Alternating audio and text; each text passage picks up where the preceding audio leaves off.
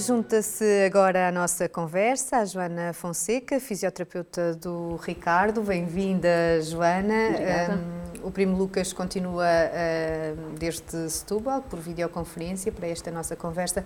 Um, existem quatro tipos de uh, atrofia muscular espinhal. O Ricardo é tipo 2.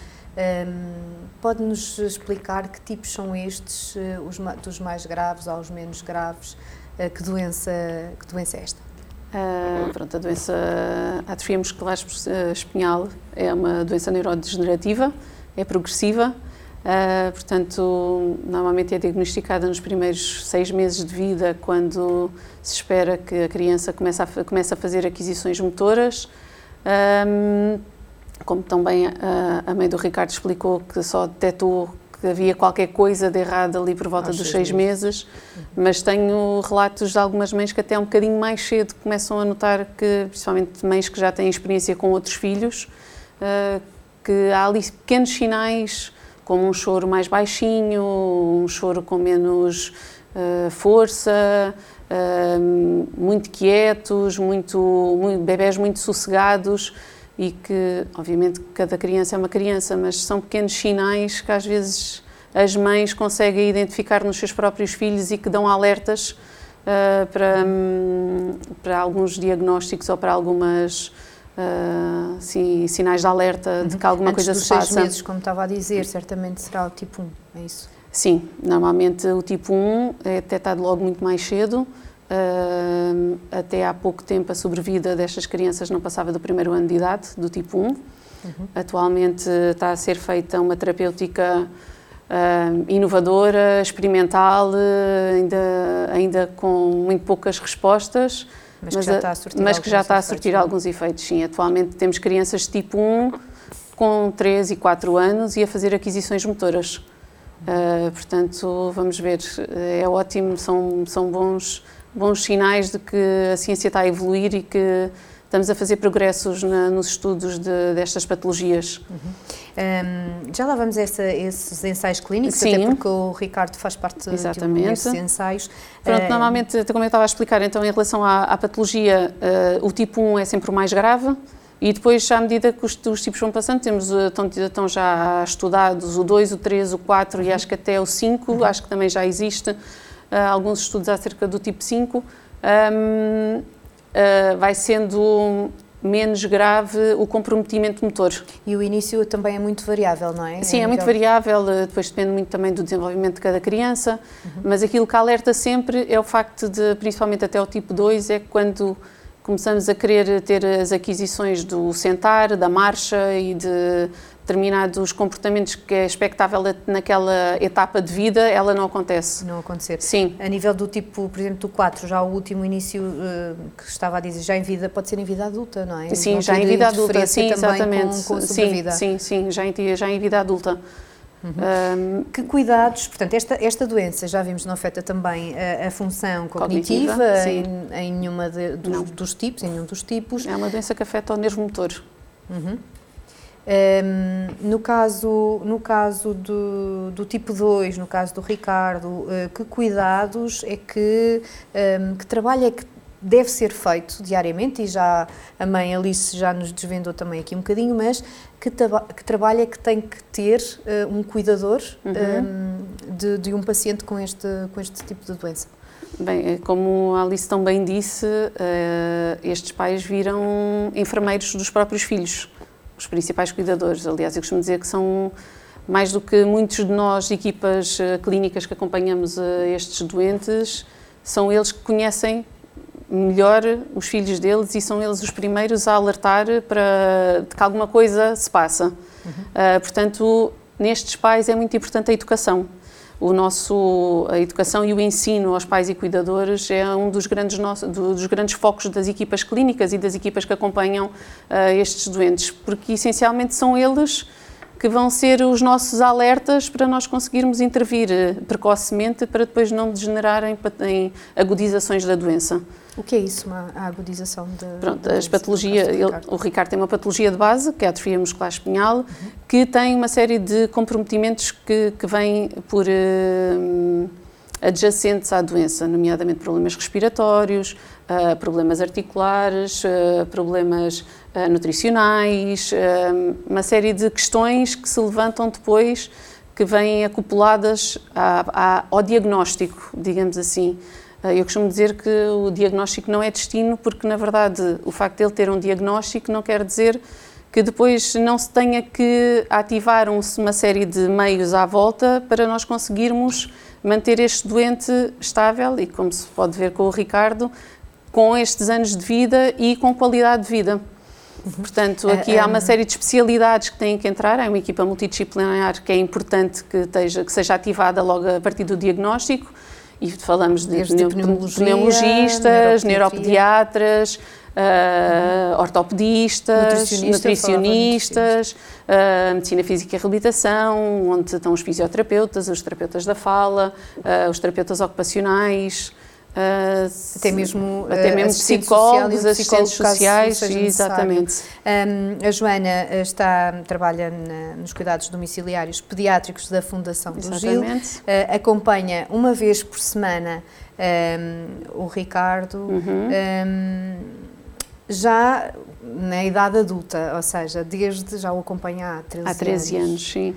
E nunca deixou de o fazer? Não, porque não me faz sentido, tendo em conta que comecei com o Ricardo quando ele ainda estava na pediatria, não faz sentido termos estado a investir no, no desenvolvimento do Ricardo e para o bem essencial do Ricardo e que de repente ele transita para a idade adulta e deixa de ter esse acompanhamento.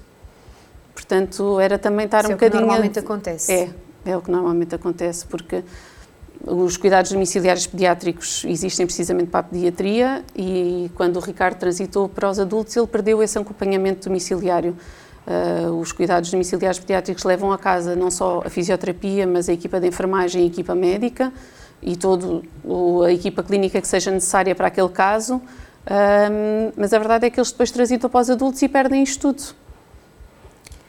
E... O que é certo é que continuam a, necessitar desse, Sem dúvida, desse apoio e a, e a, Joana continua então a, a, apoiar. Ricardo, como é que é ter a Joana como fisioterapeuta? Já há 13 anos. É, isto agora já não, é, já não é tratamentos, mas já a fisioterapia já não parece um tratamento, parece uma pessoa amiga que vai lá à casa e por acaso até sabe umas coisas de fisioterapia e, e pronto, talvez este acompanhamento, este tempo todo, também torna o processo mais tranquilo e mais natural, acredito eu. Um, pronto, é isso mesmo. Este... para mim até é difícil falar sobre fisioterapia, nem sei explicar bem o que é que eu faço. Eu sei que o objetivo é só manter, não deixar progredir uh, a doença. Uh, pronto, passa por isso. Uh, este, este, isto que a, que a Joana dizia uh, em relação ao, um, a importância da educação dos cuidadores também é um bocadinho um, em relação um, à família, à mãe e não só. O primo Lucas está, está connosco ainda, Lucas. É, eu gostava de, de, de perguntar como é que um, vês eh, esta situação, ou seja, tu, eh, estando por vezes também sozinho com, com o primo, também sabes como, como agir se algo acontecer, certo? Sim, um, nós no que to toca à condição dele, nós também um, ele explica mais vezes algumas coisas, eu também não fico ali a perguntar-lhe grande coisa, mas sim, em grande parte de, dos casos ele também sabe indicar-me, sabe guiar-me, como ajudá-lo. Uh, eu acho que a grande ajuda que eu realmente lhe dou no dia a dia, quando estou com ele, é quando a mão lhe cai do, do, do comando e eu depois tenho de voltar a pôr uh, a mão, é uma ongoing uh, joke entre nós, entre nós e tudo, é a questão da mão, que está sempre a cair, ele às vezes até parece que faz propósito mas um, sim, eh, até consigo por vezes lidar com certas situações dele. Nunca apanhaste nenhum susto? Susto. Isto porque nós estamos aqui a falar de cuidados por acaso, exemplo, respiratórios e, e, e, isso a, enfermar, a fisioterapeuta Joana poderia também nos ajudar. Que cuidados são estes que têm que se ter cuidados continuados e atempados, sim, não é? Sim, e é preciso uma pessoa estar preparada é para um engasgamento uma... ou para algo que, que possa Sim, exatamente, surgir, é? porque uma das grandes fragilidades desta patologia é precisamente a parte respiratória. Uh, por causa da ausência de, de força muscular, faz com que uh, estes doentes não, não, consigam fazer uma boa permeabilidade das suas vias aéreas, ou uma boa limpeza brônquica não, não é ativa. Uh, e daí os cuidados que se possam ter de uma boa reabilitação respiratória, uh, que passa por, um, por exercícios respiratórios, passa por, pela utilização de um cough assist, passa pela aspiração de secreções quando necessária. Uh, portanto, tudo isto são técnicas utilizadas para manter a permeabilidade das vias aéreas, ou seja, para que exista uma uma, uma respiração limpinha, falando uhum. assim. Possa respirar uh, possa, normalmente, normalmente sem complicações.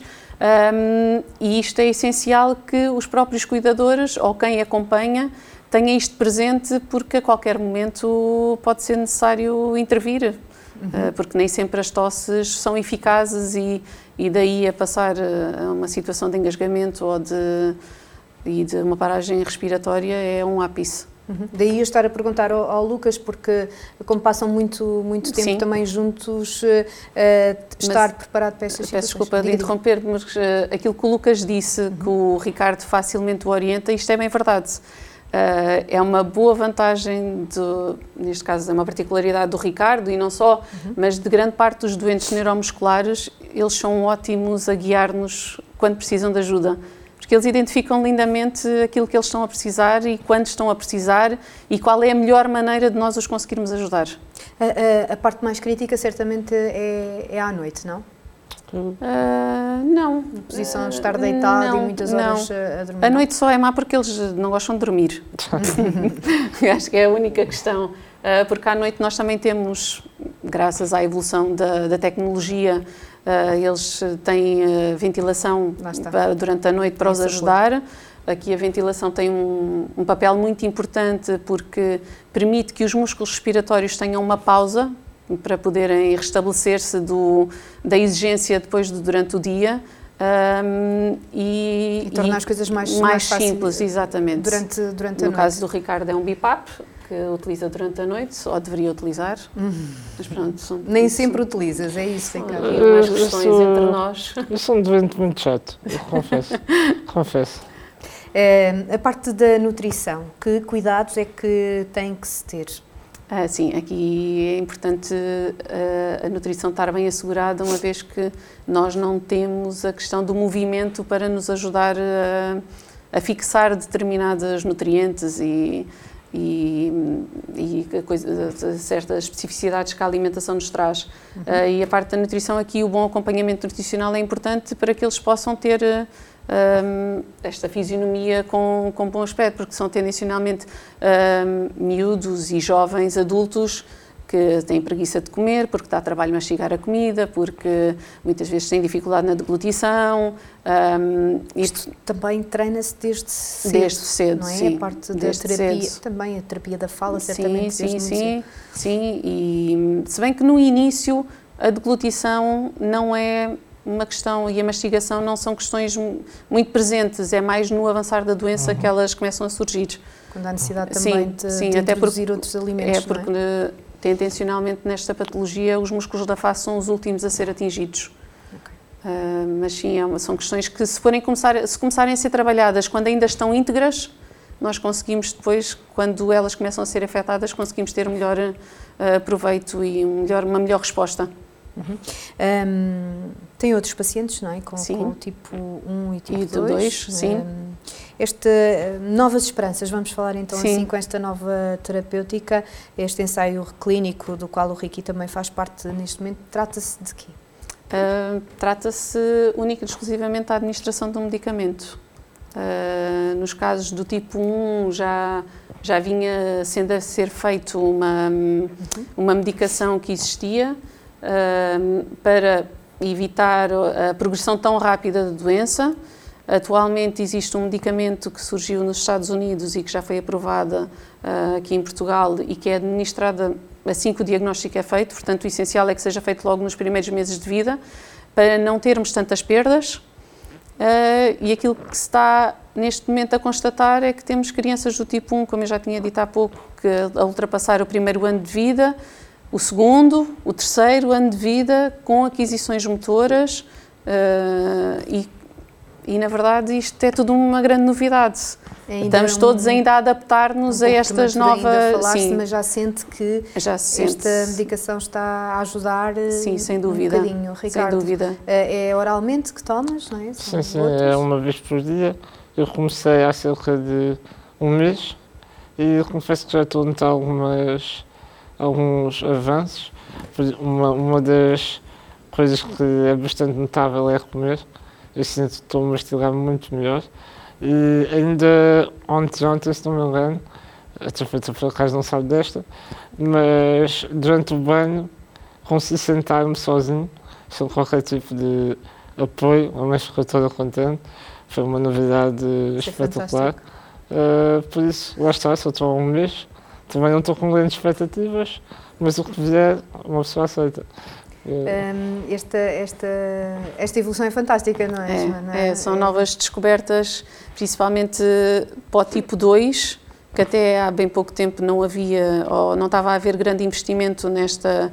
Ou melhor, estava a haver eh, uhum. estudos que estavam sim, a decorrer, sim, sim. mas ainda não havia uma medicação uh, apropriada para os tipo 2, porque na verdade os doentes do tipo 2 que nós temos atualmente são doentes já com algum avanço de idade e, portanto, Uh, enquanto que no tipo 1 é, é condição sim, sim. para levar aquele medicamento é que esteja nos primeiros meses de vida, uh, com o tipo 2 estes novos medicamentos é mesmo tendo já a patologia bem instalada e com, já com anos de progressão da doença, estão a arriscar fazer esta medicação para tentar perceber se conseguimos ter uma travagem e até mesmo alguns retrocessos. Este, este fármaco é, promove então a produção da, proteína normal, Exatamente, não é? que, que, que não é produzida.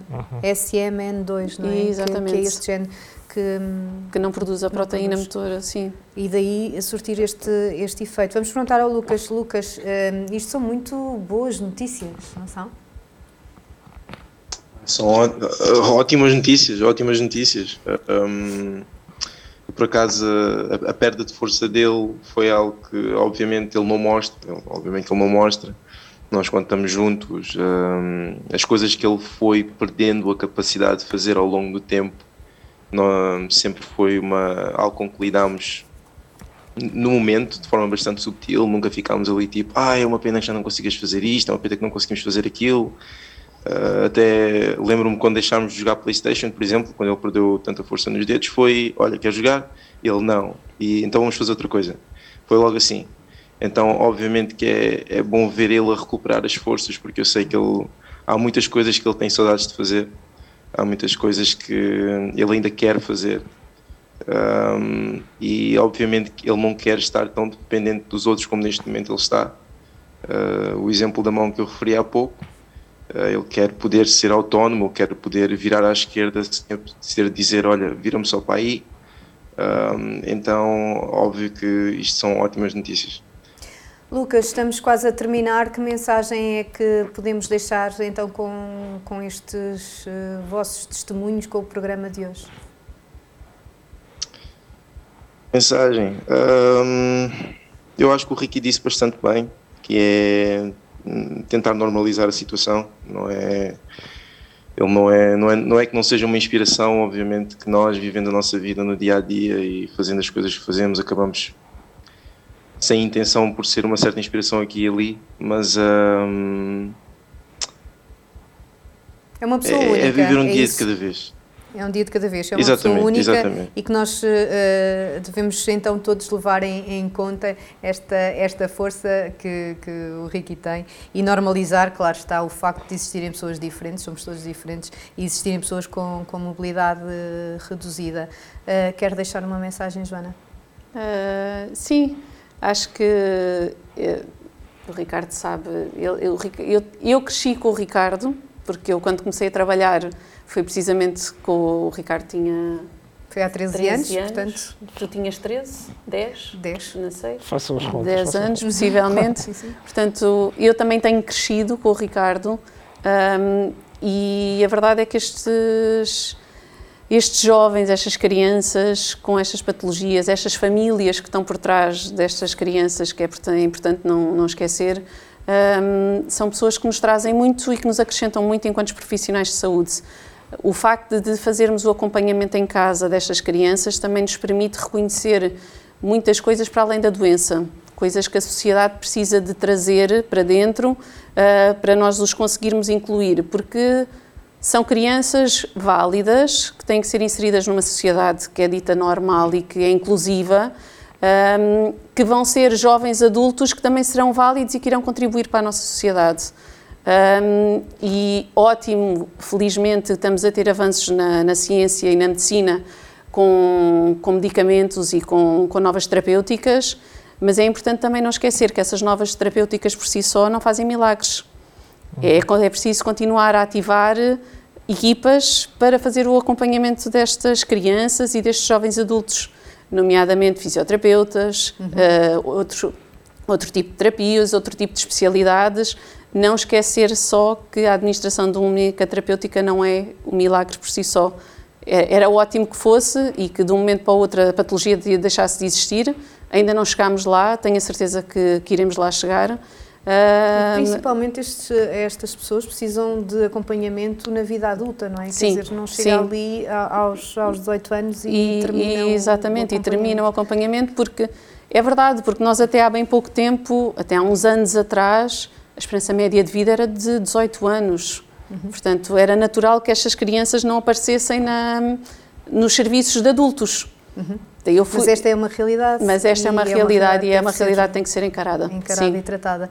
Por um mundo inclusivo, é esta a mensagem de hoje. O que é que queres acrescentar para. Vais terminar o programa, não é? Portanto, eh, com este teu projeto, com este teu livro, com, esta, com este teu discurso e com a tua presença pronto, é, o que a terapeuta disse, também o, o Lucas, a ciência está a avançar, estamos com cada vez mais qualidade de vida, mas é preciso que essa qualidade de vida também seja demonstrada uh, na sociedade. Uh, temos assim o nosso livrinho. Onde é que se pode encontrar o livro? Podem ir às nossas redes sociais, Aventuras do Ricky, uh, é só mandar mensagem e nós enviamos um, um livro e pronto, acho que é isso. É tudo.